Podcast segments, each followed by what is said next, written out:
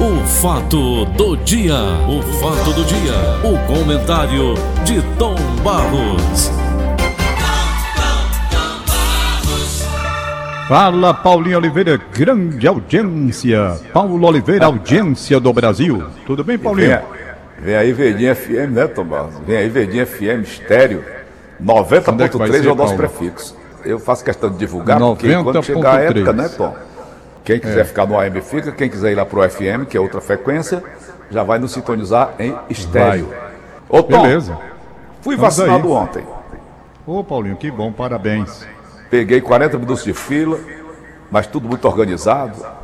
Agora, o que me estranhou foi eu morar aqui no Meireles e ser vacinado lá em frente ao cemitério Parque da Paz. Eu digo, rapaz, estão me empurrando ali mesmo, né? Hein? É, naquele dia que o prefeito estava numa conversando, ele até perguntou onde eu morava. E sabia que eu morava perto do bebê e por que, que eu estava sendo vacinado lá no Rio Mar Kennedy. Rio Mar Kennedy. Eu peguei o mapa aqui e fui examinar. Realmente lá, ali no Rio Mar Kennedy, era o local mais perto de mim. Não é? Porque, por exemplo, no centro de eventos, da minha casa para o Rio Mar Kennedy é mais perto do que ir para o centro de eventos. E os locais que estavam na época? Agora, você sair da sua casa para ir para o Parque da Paz, Paulo, com risco até de ficar lá, né? Não era o que os velhos estavam lá da fila tudo falando? Isso é Olha, brincadeira, Paulo Oliveira, brincadeira é de mau gosto. Desculpe a brincadeira de mau só gosto. é... Não, mas a gente tá brincando lá, os velhos. Paulo aqui, aqui não tem problema, é só pular o muro ali, ó, puf. Digo, não, mas eu não tenho um buraco aí não, tenho um buraco lá no Jardim Metropolitano. Tá certo. Tom Barros, por falar nisso, Senhor. a vacina simples, né, Tom Barros? Eu vou- não senti nada. Tá, tá, a mocinha muito simpática estava me vacinando, muito simpática, me reconheceu, chamou as outras lá para falar comigo, aquela coisa toda, bater foto e essa coisa toda. Foi muito legal. Sei. E o que, que eu estava pensando? Tudo muito organizado, como você falou lá no Rio, no Rio Mar também, né? Agora, Tom, eu fiquei pensando. Eu voltei, o Sadar foi comigo, a Joana também, o Sadar ficou no carro com o neném dele. E nós entramos, eu e a Joana. Foi bem.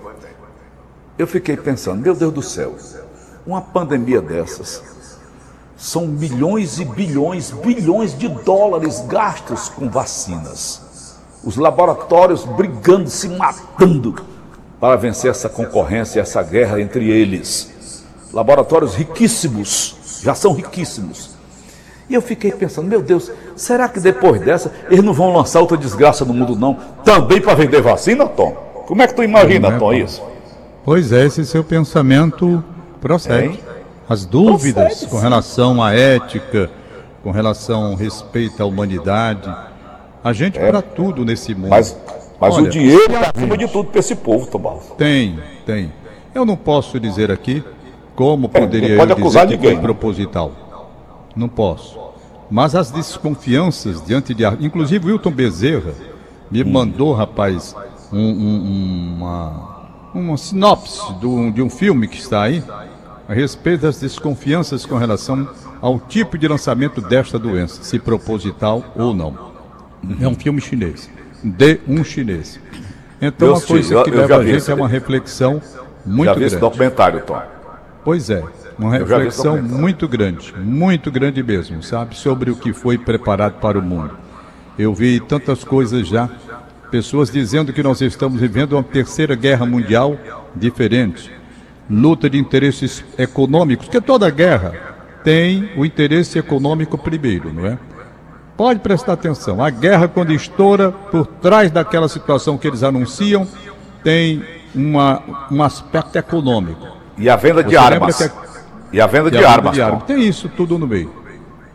Então, claro que você pode pensar exatamente que pode ter havido um ato desse contra a humanidade Criminoso. em nome do dinheiro, do vilo metal que todo mundo quer.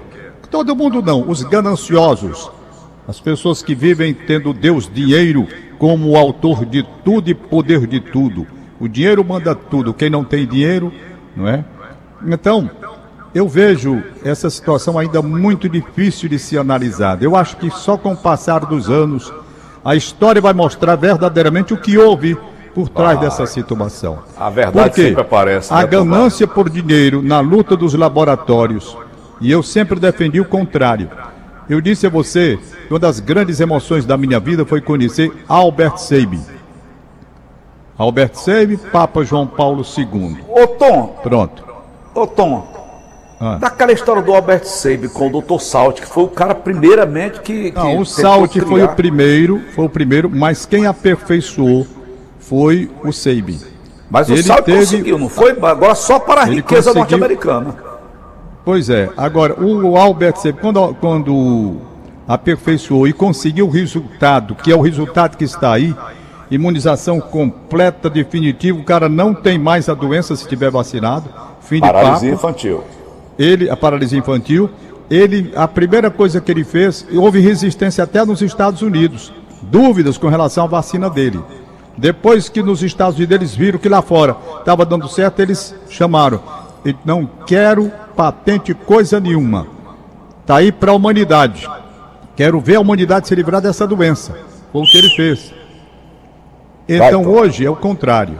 Por trás disso a gente imagina que tem grandes interesses nacionais e internacionais querendo faturar alto nessa ganância por dinheiro, embora haja a morte de milhões e milhões de pessoas pelo mundo todo. Pode ser, Para eles não não? interessa isso. O homem é mau. Para eles não interessa Rapaz, isso. Para eles não interessa. É, eles querem faturar. É faturar. Como seria a lógica da coisa se você pensasse não em ganhar dinheiro? Quem foi que espalhou esse vírus pelo mundo? A China.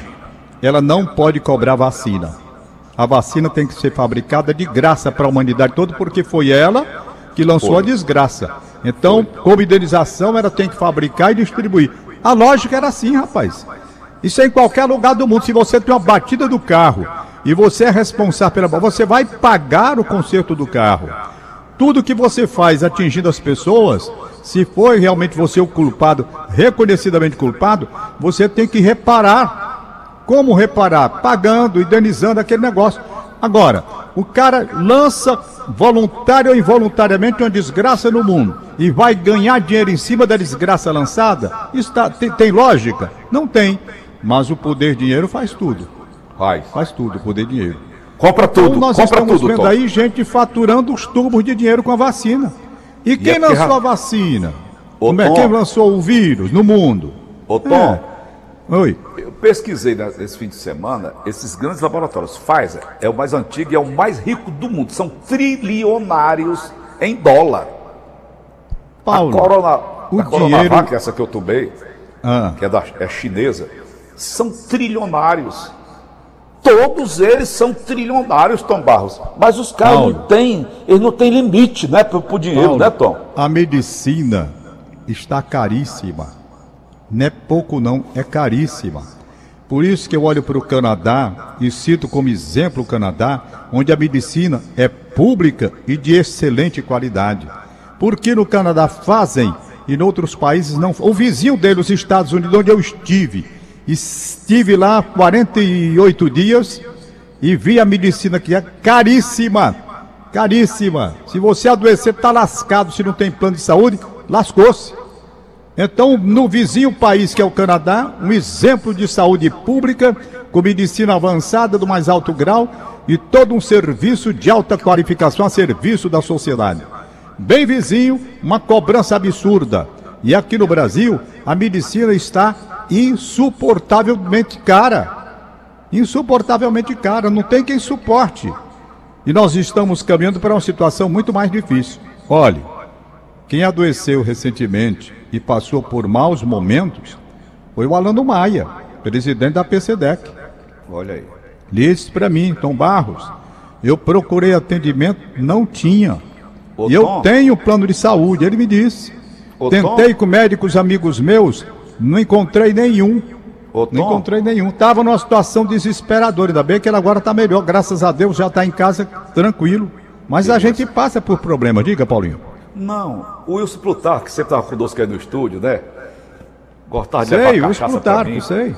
Gostava de levar cachaça pra mim. Rapaz, eu não acreditei, como o Fih falou agora pela manhã, que ele também foi vítima da Covid-19 e nos deixou. Não sabia também não. Eu queria que agora. alguém me informasse isso com mais É, eu seriedade, não, né? não ouvi nós- falar nisso não. negócio de boato eu não gosto, não. Então, o que eu vejo nessa situação toda ainda é algo nebuloso demais. Nebuloso dentro da própria medicina, divergência dentro da própria medicina, pessoas de autoconhecimento na área médica com pensamentos opostos. Isso daqui, inclusive, confunde a mente de todos nós que estamos cá embaixo, não é? Então, o mundo, de repente, se deparou com a incerteza, total incerteza, inclusive na área médica mesmo, porque a discussão é grande.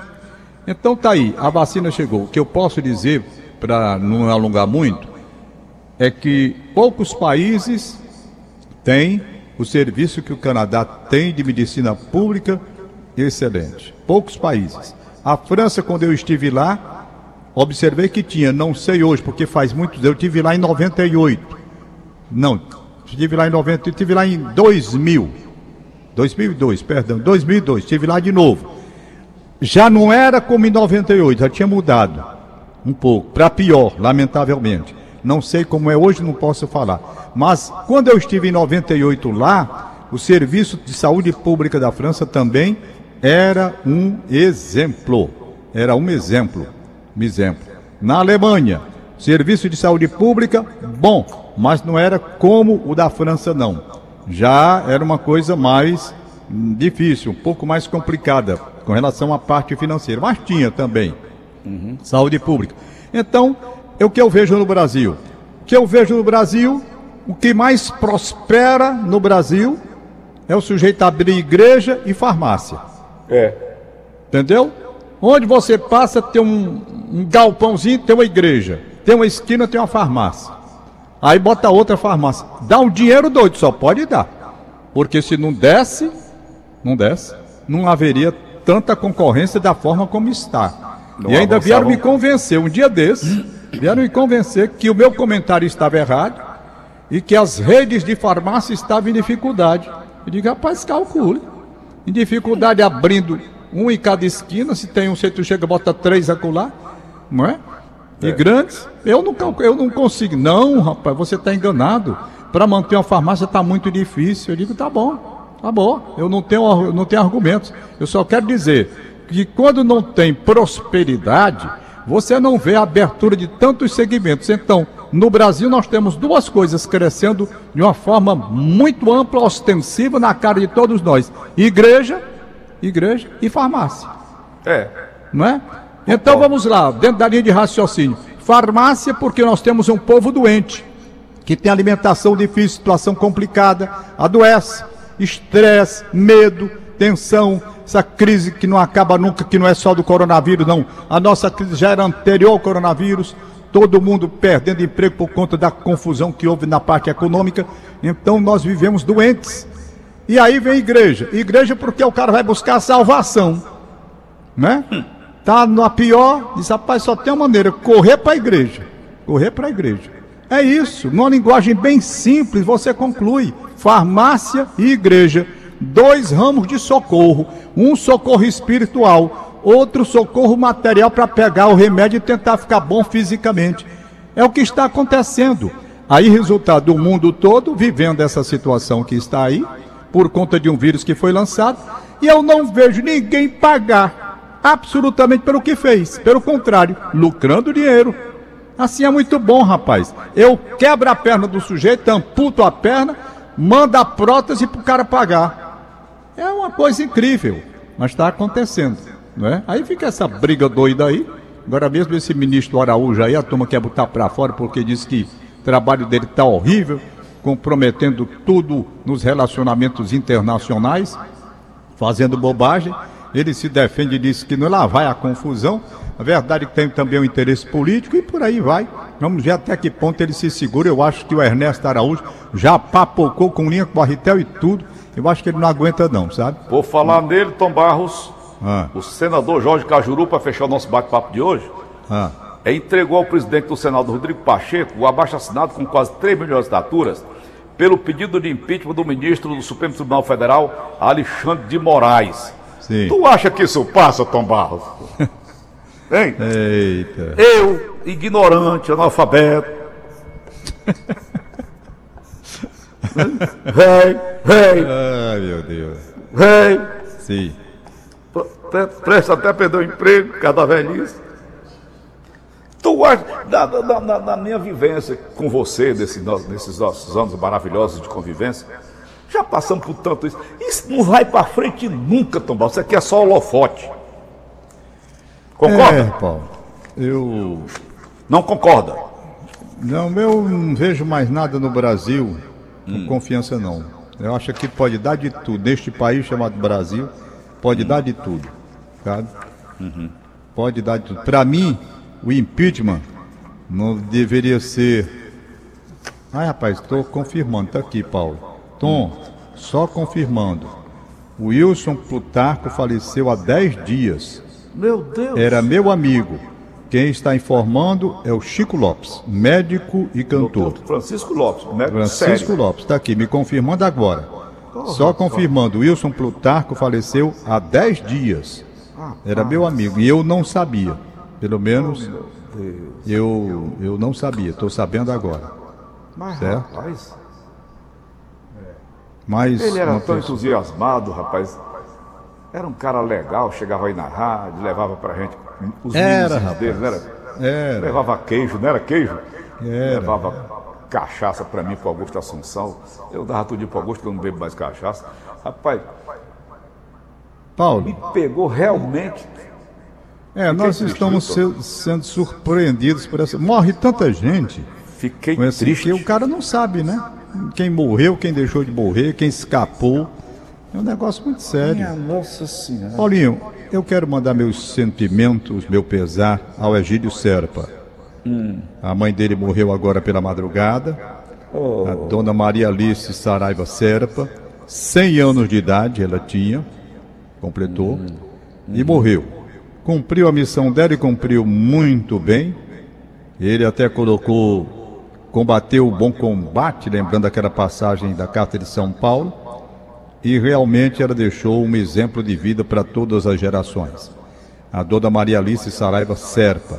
Não vai haver velório, porque ela morreu de Covid. Oh, meu. E o sepultamento será às 11 horas da manhã, agora no Parque da Paz. Então, o nosso sentimento à família, ao nosso amigo, companheiro de trabalho, Egílio Serpa, perder uma mãe. A gente sabe, você sabe, há poucos dias chorou até no ar aqui, lembrando da situação, se lembra? Você parou e chorou no ar quando se lembrou da dona Cleonice. E eu também. Então eu disse para o Egílio o seguinte: minha mãe, agora no dia 21 de março, nós completamos 30 anos da morte da minha mãe já. A minha 30 mãe também a gente comemora no dia 21, Tom. Pois é, rapaz. As Aí nossas digo, duas mães, olha a amigo, coincidência. coincidência. Dia 21 de março, a minha mãe morreu há 30 anos. Eu estava 21 de conversando maio. com minha irmã. A gente maio passa, agora minha olha, mãe faz um ano. passa muito ligeiro, Paulo. 30 anos. O tempo voa. 30 anos. não é? nós é Já. Eu estava dizendo para o. Egílio, a mãe, mesmo morta, ela não se separa da gente. Não. A mãe vai, mas fica. A mãe, a minha mãe me acompanha. Eu sinto a presença. Aliás, pra minha meus foto pais minha me mãe. acompanham. Tá. Eu, o papai não se separou de mim um instante sequer. Ainda hoje eu estou olhando para aqui, para a foto dele. Ele está comigo. Está aqui a foto da dona Mazé. Está comigo, eu sei que os dois. Então eu digo para ele: mãe não morre, rapaz. Pai não morre. Você vai junto e fica junto. Como aqui o Egídio neto, Serpa está me avisando que a mãe dele teve. O Paulo Neto diz muito isso. O quê? Vovô, a vovó não morreu não, ela virou estrelinha. É, as crianças, As crianças dizem assim. isso. Mãe de 13 filhos. Olha aí. Mãe de 13 filhos. Todos formados, não foi, Tom? É. 37 netos. Bisavó de 45 bisnetos, meu portanto. Faleceu de madrugada, 1h35, né? Dia 29, hoje. Que Deus a receba no céu.